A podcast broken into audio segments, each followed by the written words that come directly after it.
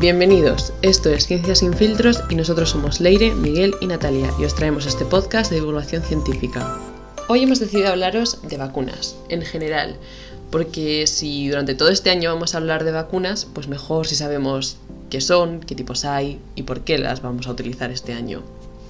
Por eso, ¿qué son las vacunas? Las vacunas son lo que se llaman productos biológicos que se administran a las personas y a los animales para prevenir enfermedades infecciosas como la gripe, la varicela, el sarampión, en aquellas personas que pueden cogerlas, normalmente para evitar mayores complicaciones. Bueno, Natalia, sabemos que las vacunas al final son un método que se utiliza ¿no? para inducir inmunidad y para evitar llegar a desarrollar una enfermedad. Pero, pero ¿cómo se consigue esta inmunidad en sí? ¿Cómo funciona? En sí, lo que haces con una vacuna es presentar algo que tu cuerpo reconozca como que es, que es extraño. Y así pueda reconocer el virus o la bacteria o el microorganismo, lo que sea que vaya a causar esa enfermedad, sin tener que pasar por la enfermedad completa con todas las complicaciones que eso puede traerte. Es una forma de despertar o de entrenar a tu sistema inmune. Eso se puede hacer de muchas formas, pero las vacunas tienen distintos mecanismos para hacerlo. Pero luego también, ¿la vacuna solo le sirve a persona vacunada o si yo no me vacuno, al final cojo la enfermedad sí o sí. No, las vacunas, cuando consigues que haya un cierto número de personas vacunadas, sirven para proteger a la comunidad. Esto es muy importante porque en todas las comunidades, quiero decir, en tu barrio, en tu pueblo, incluso en tu autobús, hay personas que no van a poder vacunarse porque estén inmunodeprimidas por alguna enfermedad como el SIDA o porque tengan algún trasplante de algún órgano que haya hecho que tengan que apagar su sistema inmunitario para no rechazar ese órgano, que ese tipo de personas que no se pueden vacunar también estén protegidas a esa enfermedad. Por eso es necesario siempre llegar a un nivel de vacunación en la población, para que no solo esté protegido el que se ha vacunado, sino los de su alrededor. Y bueno, me imagino que estando en la época que estamos y, con todo lo que se está escuchando hoy en día, las vacunas de Pfizer, Moderna, etcétera, en este caso en relación al coronavirus, eh, me imagino que no existe solo un tipo de vacuna, ¿no? En particular, que habrá varios tipos. No, existen muchos tipos de vacunas, ya sea por lo que utilizan para entrenar a tu sistema inmune o por la enfermedad a la que combaten, pero bueno, eso es, esta segunda parte estaba bastante clara, yo creo que para todos. Entonces, ¿cuáles serían las vacunas más habituales o los tipos más habituales que se han utilizado hasta, hasta ahora? Hasta ahora se han utilizado dos tipos generalmente.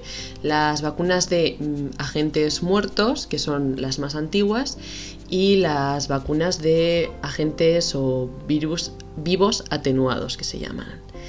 Eh, estas se diferencian en que las vacunas de microorganismos muertos eh, se coge el agente infeccioso y se inactiva mediante diferentes tratamientos que ya pueden ser de temperatura, químicos o distintos tipos de radiaciones hasta convertir a este microorganismo en algo inocuo y no infectivo. Entonces esto es un procedimiento muy riguroso que llevan a cabo los laboratorios, llevan haciendo test de inocuidad durante la creación de la vacuna, ya que al final estás introduciendo un microorganismo muerto, pero necesitas saber que no va a causar problemas después. Eh, tienen ciertos problemas, no con la efectividad en absoluto, sino con que se tiene que cultivar mucho agente infectivo y esto se hace en huevos o tejidos o en medios de cultivo que pueden tener otro tipo de proteínas que para algunas personas puedan ser alérgicas. Por eso, por ejemplo, cuando te pones la vacuna de la gripe, te preguntan si tienes alergia al huevo. Entonces son cosas que tienen en cuenta a la hora de darte, ponerte una vacuna u otra. Además, la respuesta puede estar limitada en el tiempo y para esto se utilizan otras sustancias, luego las vacunas. Y luego, las vacunas vivas atenuadas, tenemos al microorganismo o a la gente que sigue vivo, pero que ha sufrido un proceso de atenuación para que no sean tan virulentos, digamos, para que no te causen la enfermedad. ¿Y luego cómo, cómo consigues que sea menos virulento?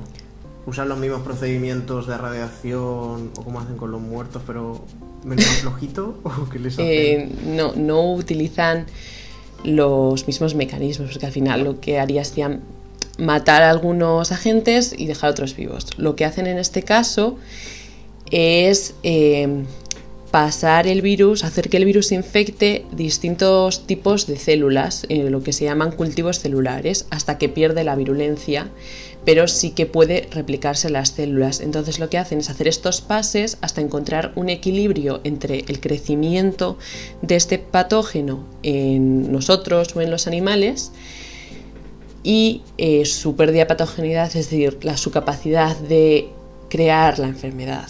Entonces, estas también siguen unos controles muy estrictos eh, para que para demostrar que no crean síntomas de enfermedad significativos y que no tienen un gran riesgo de volver a ser completamente virulentos. Estas vacunas se han utilizado mucho y se siguen utilizando, por ejemplo, en el sarampión en la varicela, son completamente seguras, pero es un punto extra de control que tienen este tipo de vacunas. Pero en contra de las muertas, digamos, eh, son más fáciles de administrar y crean sin ayuda de otros componentes una inmunidad más duradera.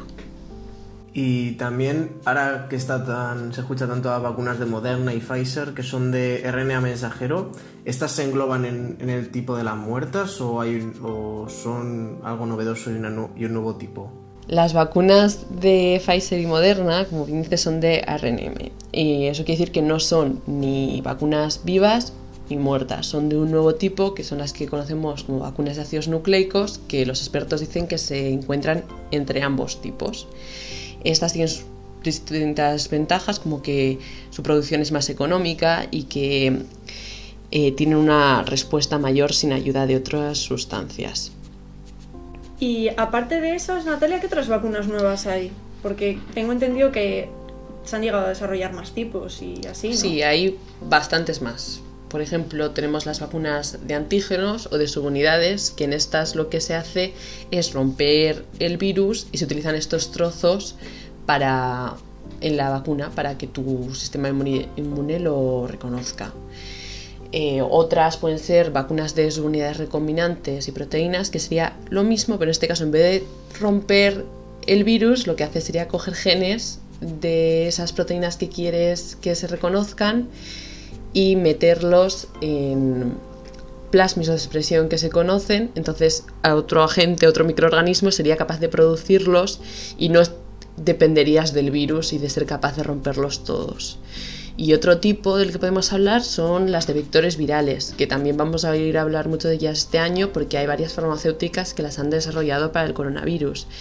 Y en estas lo que se hace es coger el DNA de otro virus distinto que no es tan patogénico como sería el adenovirus, que algunos de ellos son los que nos causan eh, los constipados que les llamamos y se quita parte de su material genético y se ponen secuencias de proteínas de este. Pues en el COVID mm, creo que muchos han cogido la de la espícula otro tipo de proteínas, tampoco tiene por qué ser esa. Y ese sería el vector que te infectaría y simplemente lo que haría sería producir esa proteína y tus células serían capaces de representarla, tu sistema inmune diría que esto no es suyo y crearía una respuesta frente a esta proteína sin necesidad de tener el virus real en tu sangre.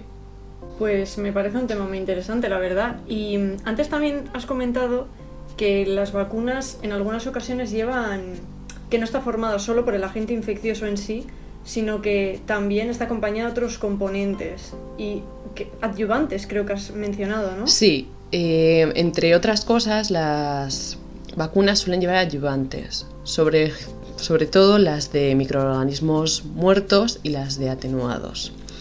Estos se utilizan para potenciar la respuesta inmune a la vacuna, porque como ya os he dicho, por ejemplo, la de los muertos, solo el microorganismo no es capaz de producir una respuesta tan duradera como necesitaríamos para que no te tendrías que vacunar muy a menudo. Entonces, durante mucho tiempo estos adyuvantes eh, han sido sales de aluminio, porque son muy seguros y tienen una muy baja frecuencia de reacciones adversas o alergias, que es a lo que solemos referirnos cuando hablamos de reacciones adversas. Eh, esto se debe a que la exposición que en realidad sufrimos al ponernos una vacuna es muy baja, porque la absorción del aluminio por nuestro cuerpo es muy lenta. Ahora se están empezando a utilizar otro tipo de, de adyuvantes, como lípidos y otro tipo de sustancias, pero su fin es el mismo. Pero además no solo lleva adyuvantes, sino que una vacuna puede llevar también conservantes para mantener la estructura de lo que estás metiendo y así se reconozca en su forma real o estabilizantes que impiden modificaciones por parte de tu cuerpo de eso que estás presentando. Al final todo lo que se añade a una vacuna es para ayudar a que la respuesta que tu cuerpo dé sea duradera y segura. Vale, entonces, ¿podemos ver las vacunas como algo 100% seguro o tiene cierto riesgo? No, la realidad es que ningún tratamiento médico es 100% seguro y todos pueden ser potencialmente peligrosos. La cuestión es que el riesgo que te trae una vacuna es menor que el que te da pasar la determinada enfermedad que tu médico ha decidido que te tienes que vacunar. Entonces, así como conclusión final, Natalia, ¿que recomiendas vacunarnos o no? Pues depende, lo necesitas. si no vas a viajar a un país que parezca de tifus, no te vas a vacunar de tifus. Pero si tienes el COVID pegando en la puerta y te dice tu médico que te recomienda vacunarte, pues te vacunarás o si eres una persona mayor te pondrás la vacuna de la gripe porque siempre es mejor pasar ponerte vacuna que pasar la gripe y poder acabar en el hospital. Al final sigue lo que te diga tu médico. Claro, al final depende de, varios factores y de la situación también que estés viviendo. Claro. No, no vale vacunarse por vacunarse. Eso es. Sí, pero que si el médico te dice vacúnate, vacúnate, que por algo será. Sí, mejor hacerle caso. que por algo ha estudiado seis años de carrera. Y los de la especialidad. Muchas gracias Natalia por explicarnos más sobre la vacuna. Y bueno, a vosotros recordad que como siempre os podéis encontrar en arroba eusbiotech en Instagram, Twitter, Facebook y LinkedIn. Y en la descripción nos dejamos nuestro correo electrónico.